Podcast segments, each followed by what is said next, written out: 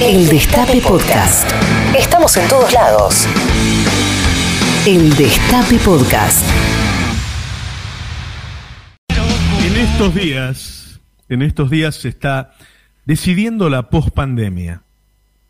La pospandemia del virus y la pospandemia de Macri. Porque el entramado productivo y el entramado social argentino está tremendamente deteriorado por ambas pandemias. Y estas decisiones se están tomando en el seno del gobierno propiamente dicho, en el seno de la coalición, ¿sí? ese, ese espectro un poquito más amplio que lo que es el presidente y sus ministros, y en el ámbito privado. Antes de ayer hubo una reunión de la Asociación Empresaria Argentina y de la cúpula de la CGT. Estaban Daer y Acuña. Y ahí se habló de flexibilización laboral. Eh, Lingeri, otro de los sindicalistas que estuvo, dijo, bueno, pero para aceptar la flexibilización deberían bajarnos el impuesto a las ganancias. Es decir, el tipo ya entró en la negociación. Si nosotros sabemos que hay menos empleos disponibles porque hay sectores que, no se pueden dinamizar hasta que no haya una vacuna, como es el turismo, como es el gastronómico. En otros casos eh, hay un, una utilización restringida, como puede ser la venta de indumentaria que te tenés que probar. Si hay menos empleos disponibles, quizá las decisiones deberían pasar por por ejemplo, disminuir la cantidad de horas que trabaja cada uno para distribuir el empleo disponible. Sin embargo, se habla, en términos de flexibilización laboral, de todo lo contrario. ¿Mm? De bolsas de horas, ¿eh? el trabajador como comodín, que el empresario decide cuántas horas tiene que trabajar un día, cuánto es la otra, a dónde, cómo. Eso lo que hace es que el empresario se arregle con menos trabajadores, no con más. Así que lo que concierne a, a ese ámbito privado de, de CGT y empresariado es preocupante.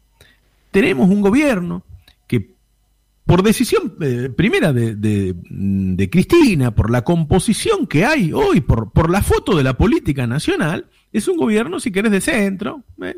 con algunos toques progresistas, pero de centro. Y después tenés un empresariado de recontra derecha y una CGT con Daer y Acuña de derecha. Daer y Acuña no pueden ser parte de la solución porque son parte del problema. Daer y Acuña fueron cómplices de Macri. No pueden estar en la reconstrucción del proyecto nacional. No pueden defender a los trabajadores. Y eso les puedo asegurar que es un problema, es un problema serio, es un problema muy serio para lo que venga en los próximos tiempos.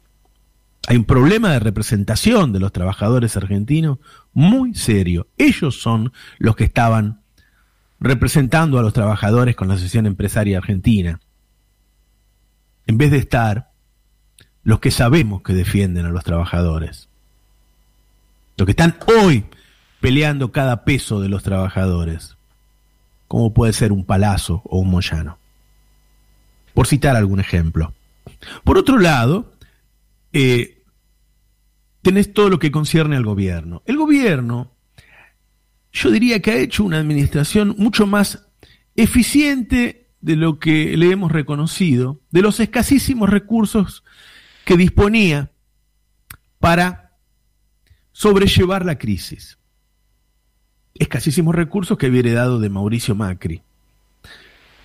Tomó una serie de medidas para cuidar a la población, a los comercios y a las empresas que, que nos aseguraron, por lo menos hasta ahora, que no nos pasara lo de 2001. En 2001 la economía cayó un 10% y llegamos a un 30% de desempleo. Eso no pasó ahora.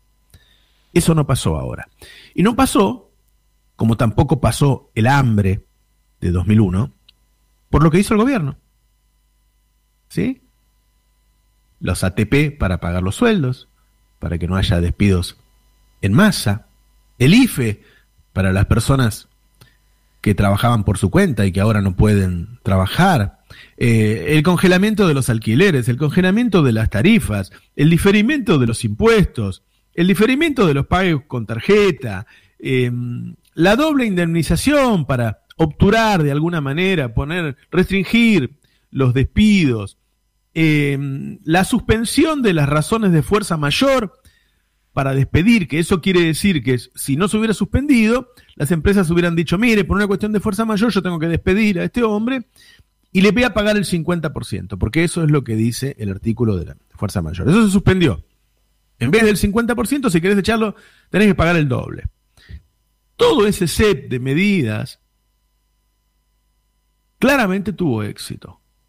Claramente, vos decís, no, pero igual Roberto se perdían 300.000 empleos. Sí, pero 300.000 empleos es un porcentaje menor de, de la masa de empleos argentinos y mucho menor de lo que se ha perdido en otros países o en el pasado. Y eso tomando en cuenta que tenía dos monedas el gobierno para hacer esto. ¿Sí? Ahora, el gobierno está decidiendo en este momento cómo sigue. ¿Cómo sigue? Hoy, hoy, me confirmaban en el Ministerio de Trabajo que se decide qué pasa con la doble indemnización y con este artículo de fuerza mayor. Yo estaba preocupado por eso, porque dije, si sacan esto, si vos sacás la doble indemnización y, la suspensión de este artículo de, despidos con indemnización del 50% por caso de fuerza mayor, entonces pasás de pagar el doble a pagar la mitad, ¿se entiende? Ponerle que una indemnización son, no sé, 500 mil pesos. Hoy, para despedirlo, tenés que pagar un millón. Si sacás los dos artículos, tenés que pagar 250. Me tenía preocupado eso. No, no lo tengo confirmado. Me decían que el Ministerio de Trabajo los mantendría. Y a mí me parece bien. Porque la pandemia no terminó. Porque la pandemia no terminó. Después tenemos el ATP y el IFE. Eh, desde Jefatura de Gabinete me dicen que, que eso se va terminando. ¿Por qué se va terminando? Porque dice, mira, lo que vamos a hacer ahora, Roberto, es impulsar el laburo. Es decir, va a aparecer el presidente y va a anunciar 50 o 60 medidas, todos con costo fiscal, todos con el Estado atrás, ¿eh? subsidiando la tasa de interés, bajando aranceles, dando reembolsos para exportación, bajando las cargas patronales en determinados lugares, para impulsar la búsqueda del laburo. Por lo tanto, no podemos hacer las dos cosas, te dicen. No podemos seguir pagando la ATP, seguir pagando el IFE y hacer todo esto. ¿Sí? Entonces yo pregunto, ¿y qué pasa con el ingreso universal? Me dicen, no, no, eso no, no, no, no lo vamos a hacer, no sé, salió en los medios. O, este, nosotros no, no tenemos la idea de hacer eso. Con lo cual, lo que te dicen hasta ahí es, este, vamos a cambiar todo. A mí me parece peligroso, me parece peligroso eh, el cambio de un día para el otro. ¿Por qué? Porque ese impulso, que, está muy bien que dé el presidente, que yo estoy esperando que haga ese lanzamiento, eh, se va a encontrar con, la, con las restricciones de la pandemia que va a seguir. Entonces, no va a tener un resultado este, estruendoso.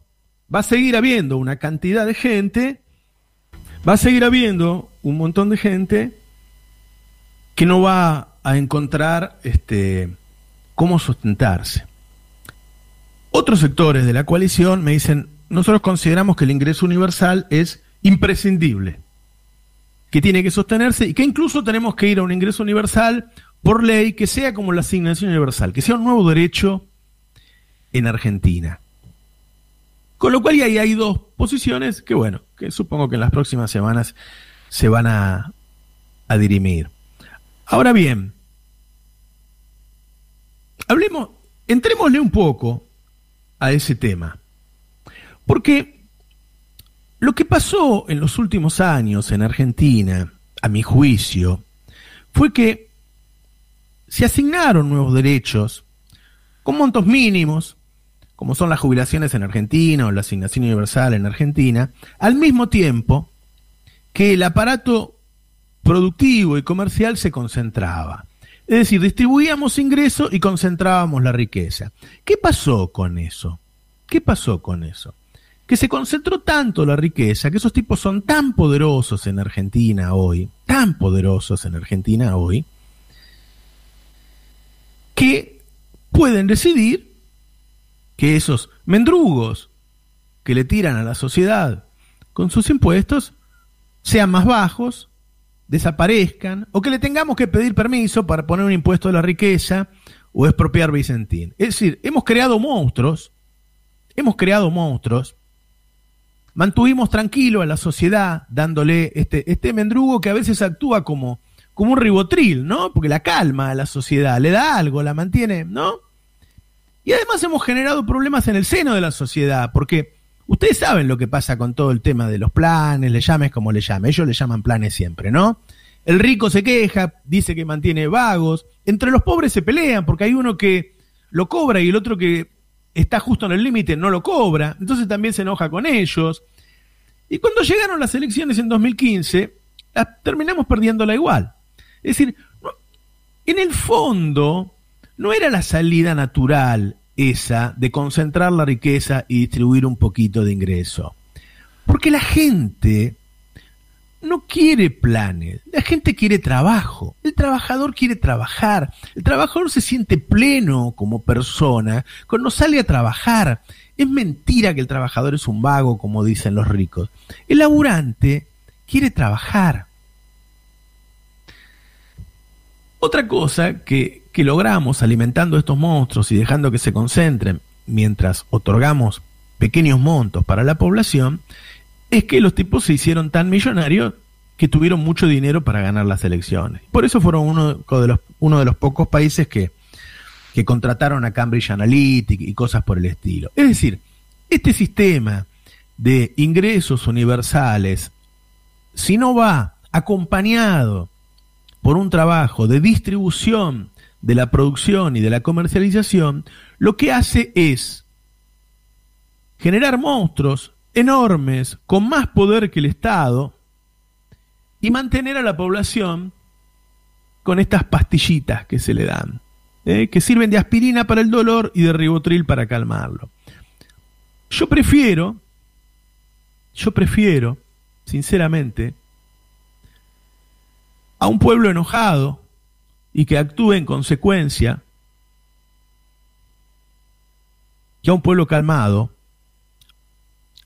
que ve crecer al monstruo y él recibe un mendrugo cada vez más chico. Así que, si bien hoy yo voto por el ingreso universal que se mantenga hasta que haya una vacuna o un tiempo más, no puede ser esta la herramienta de distribución. Porque así vamos hacia un poder económico concentrado, con un poder fenomenal y un pueblo adormecido, incapaz de reaccionar ante la injusticia. Tengamos en la emergencia ese ingreso universal, pero trabajemos para el futuro por el trabajo universal, porque el trabajador lo que quiere es trabajar. Reviví los mejores momentos de la radio. El Destape Podcast.